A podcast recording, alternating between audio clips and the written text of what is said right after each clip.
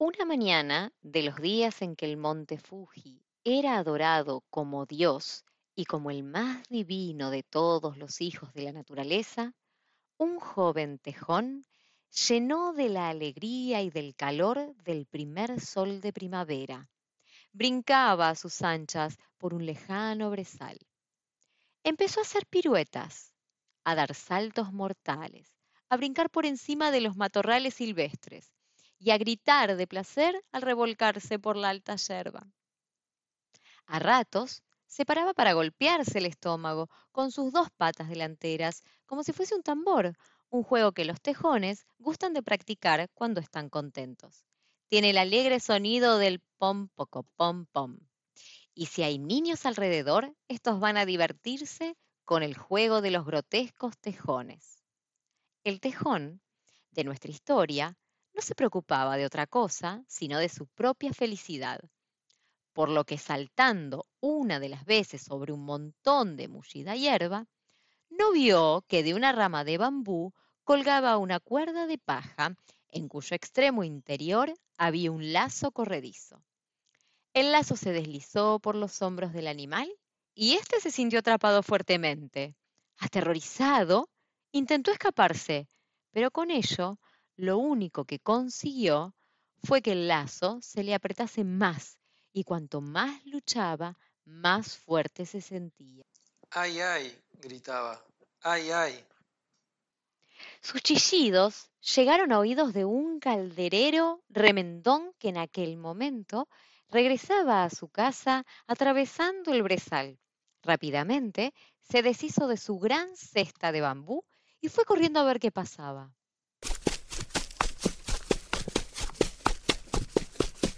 Ahí va, exclamó el calderero sorprendido. Un pobre tejón cogido en una trampa. Enseguida se dispuso a liberar al pequeño animal.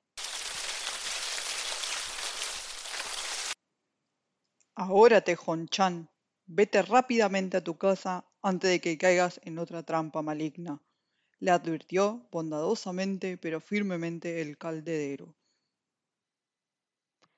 Después alisó la piel del tejón, herida por el lazo, le dio unas afectuosas palmaditas y le dijo otra vez. Ala, ya te puedes ir.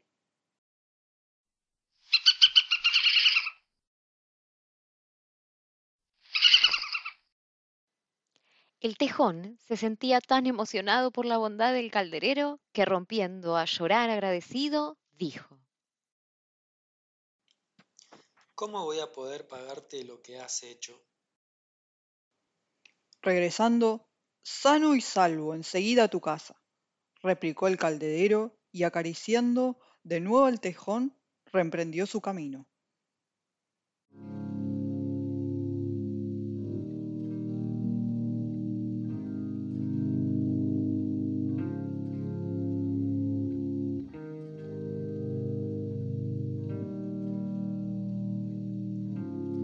El tejón permaneció un rato viéndole marchar y preguntándose qué podría hacer él para favorecer a su salvador.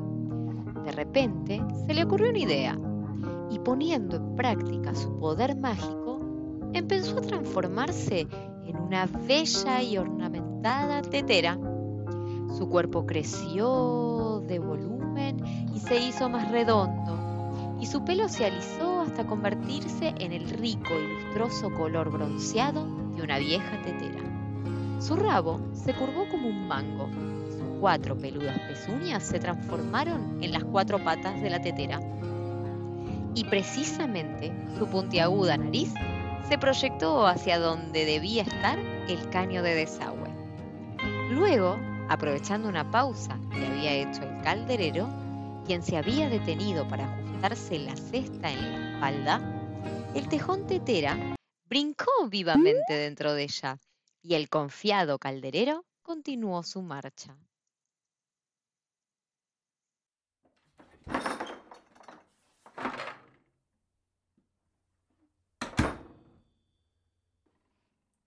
Esposa, ya he regresado, gritó el calderero cuando llegó a su casa. Su mujer Vino corriendo y se inclinó para saludarle, mientras que él ponía la cesta de bambú en la galería de madera que había delante de su pequeña cabaña. Cuando el marido se quitaba las sandalias, ella se dio cuenta de la presencia de la tetera. Ahí va, ahí va, ¿qué es eso? Y ambos miraron asombrados la tetera. La llevaron a su habitación y la pusieron en el suelo, donde su lánguido resplandor resaltaba contra la pobre y raida estera de paja. Se arrodillaron junto al objeto y lo miraron fijamente con silenciosa admiración.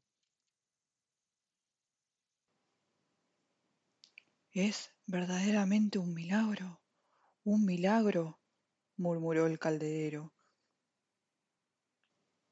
No existe una tetera más hermosa en todo el Japón, respondió su esposa. ¿Dónde la has encontrado? No tengo ni idea de dónde procede, contestó el calderero. Antes de ahora nunca había visto este objeto. Volvieron a callarse con los ojos extraños, para todo menos para la deliciosa forma de la pequeña tetera. Es lo suficientemente exquisita como para ofrendarla al templo de Morín, pensó el calderero. Y luego dijo en voz alta, ¿Qué dices tú, mujer? ¿Debemos ofrecerla al templo de Morín? Es demasiado buena para nosotros, y sé que el sacerdote se pondrá muy contento de recibir tal tesoro, replicó su esposa.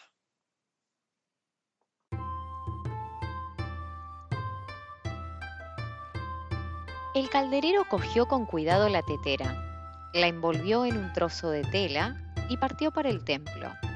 Cuando el sacerdote vio la tetera, quedó gratamente sorprendido, porque a primera vista podía notar que era un valiosísimo tesoro y no podía imaginar cómo un hombre tan pobre como el calderero la había conseguido. Todavía le sorprendió más la historia que le contó el calderero, y como por lo visto no había manera de encontrar a su dueño, la aceptó prestamente para el servicio de la vieja ceremonia del té que se celebraba en el templo.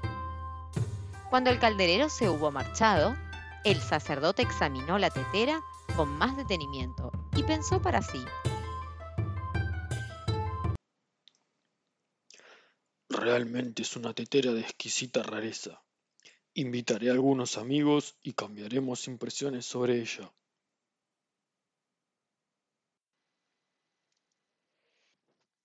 Llenos de curiosidad por lo que pudiera ser el nuevo tesoro del templo, los amigos llegaron. Se sentaron sobre un círculo de grandes cojines que había en el suelo. Las puertas y persianas de papel fueron bajadas y cerradas por completo. La habitación se convirtió enseguida en parte del jardín con sus cuidadas escaleras de piedra, su enorme lámpara de piedra y sus diminutos pinos. Era un día perfecto para tratar asuntos como aquel. Después de tomar las primeras tazas de verde té que les había servido, el sacerdote trajo un delicado trozo de tela que extendió en el suelo.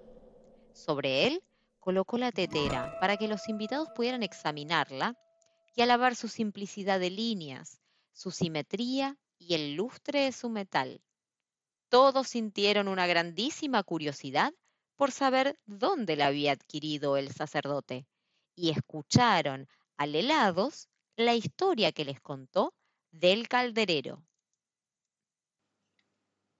Una tetera verdaderamente bella y digna de ser usada en el templo para la ceremonia del té, dijeron los invitados. En efecto, en efecto, contestó el sacerdote.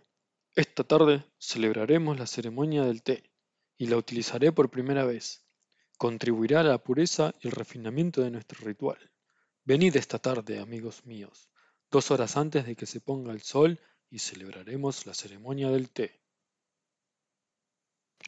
Aquella tarde, dos horas antes de la puesta del sol, los amigos se congregaron en la pequeña choza exterior de los invitados que había en el jardín.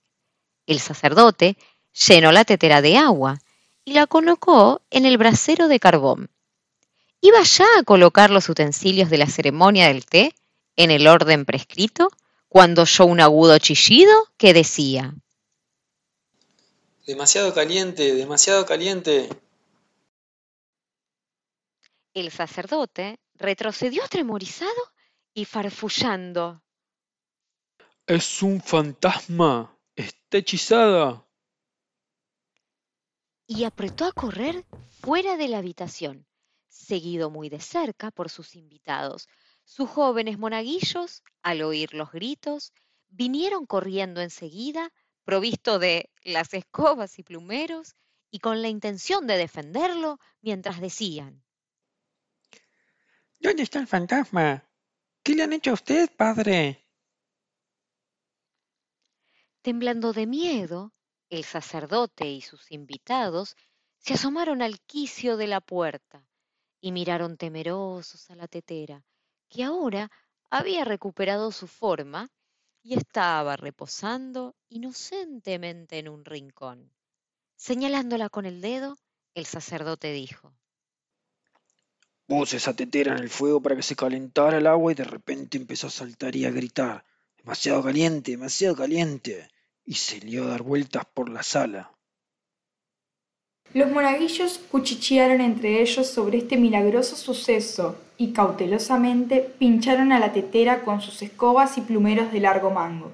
Uno de ellos se agenció una mano de almirez de piedra y con ella pinchó las redondeces de la tetera diciendo Vamos, fantasma, enséñanos tus cuernos y tus pezuñas. Pero nada pasó, y la tetera siguió tan inmóvil y tan inocente como antes. El sacerdote empero había sufrido tan brutal conmoción que decidió devolver la tetera al candelero, y uniendo la acción al pensamiento, mandó a llamar al candelero, le explicó todo lo que había pasado y le rogó que cogiera la tetera y que se la llevara. Bueno, bueno, esta sí que es una tetera notable, dijo el calderero. La envolvió cuidadosamente en la tela y se la llevó a su casa. Aquella noche, después de que su esposa extendiera en el suelo sus esteras de dormir, el candelero colocó la tetera junto a su almohada y se retiró a descansar. Durante la noche, el candelero oyó una voz que le despertó. Calderero San, Calderero San, despiértate. Todavía medio dormido, se frotó los ojos y cuando los abrió vio con gran sorpresa que de la tetera había surgido la aguda y peluda cara de su pequeño amigo el tejón, así como su blando rabo y sus velludas pezuñas. Estaba tan agradecido por tu desinteresada salvación, dijo la pequeña criatura, que decidí ayudarte de alguna forma. Por eso me transformé en tetera y me escondí en tu cesta. Yo pensaba que probablemente tú me venderías y al menos por una temporada dejarías de ser pobre. Pero tu naturaleza ha demostrado ser más generosa de lo que yo incluso había soñado y tú y tu mujer lo único que pensasteis fue en entregarme al sacerdote del templo. Pero mi único interés erais vosotros. Por eso inventé aquel truco con el fin de que el sacerdote me devolviera a vosotros. El pequeño y peludo tejón sonrió para continuar. Algún día espero terminar mi existencia en la segura protección de un templo, pero mientras tanto yo os aseguro que juntos podemos hacer muchísimo. Ahora os pido que abráis un espectáculo público y yo actuaré para vosotros con el fin de que os hagáis ricos. Os aseguro que soy un actor muy bueno. Diciendo esto, el tejón tetera se lió a ejecutar tan asombrosas danzas y saltos acrobáticos que el calderero quedó encantado y comprobó que realmente había grandes posibilidades en lo que había dicho el tejón. Al día siguiente, compuso una barraca para espectáculos públicos y colocó carteles por todas partes que decían La tetera viviente, la única tetera viva que baila y anda por la cuerda floja. Las noticias se extendieron con la velocidad del viento a través de toda la comarca, y enormes multitudes acudieron de cerca y de lejos para fijarse en los llamativos carteles y en las brillantes y coloristas cortinas del tabladillo. El calderero se sentó en un alto escabel a la entrada y gritaba. Bienvenidos, bienvenidos honorables señoras y caballeros.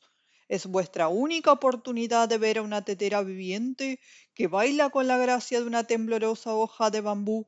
Bienvenidos, Bienvenidos, honorables señoras y caballeros.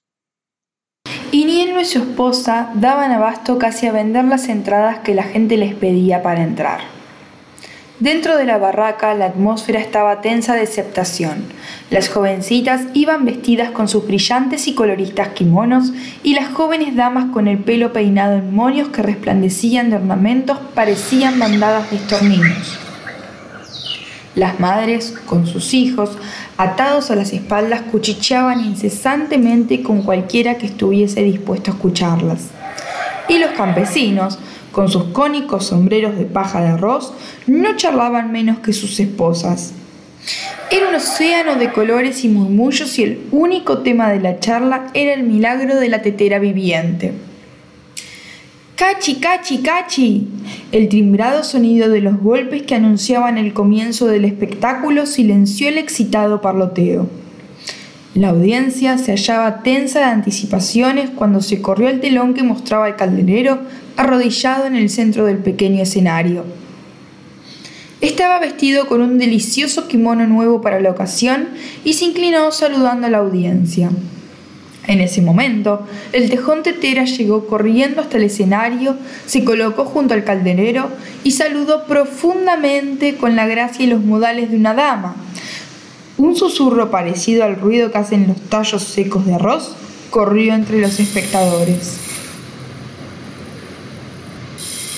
¡Mirad, mirad!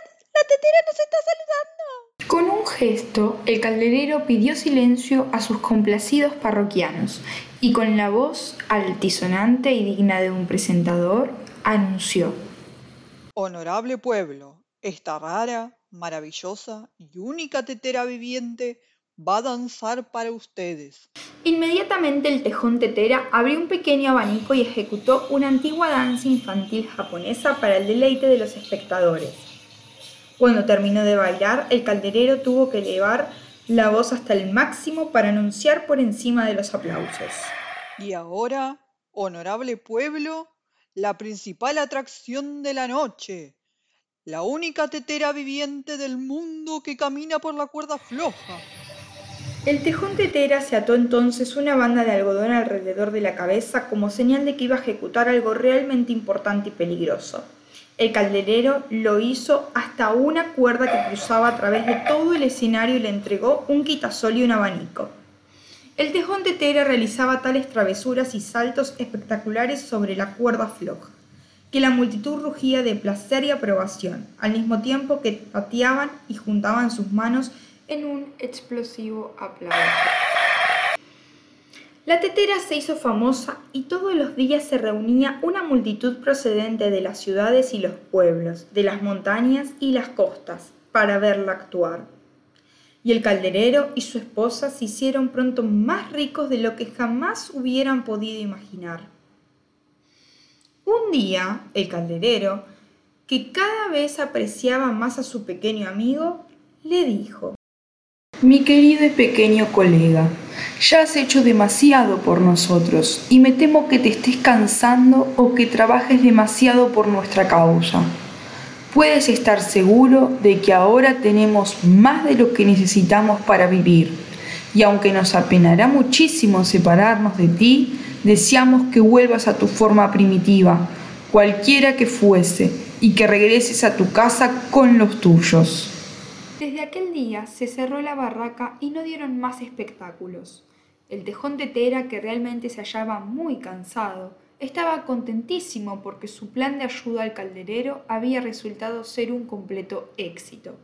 Y ahora no deseaba otra cosa sino acabar sus días en la callada quietud del templo. Así que, con muchas reverencias y saludos, se despidió de sus amigos humanos y adoptó definitivamente la forma de tetera. Con mucho cuidado el calderero transportó a su querido y pequeño compañero al templo de Morín, y allí narró al sacerdote con todo detalle todo cuanto le había acontecido desde su última visita. El buen sacerdote estaba lleno de remordimientos por haber juzgado tan a la ligera al tejón de Tera, pero se alegró muchísimo de la buena fortuna que había traído sobre el bondadoso calderero. Ciertamente, esta tetera es muy rara y valiosa dijo el sacerdote, y nunca jamás la volveré a poner sobre el carbón ardiente del brasero.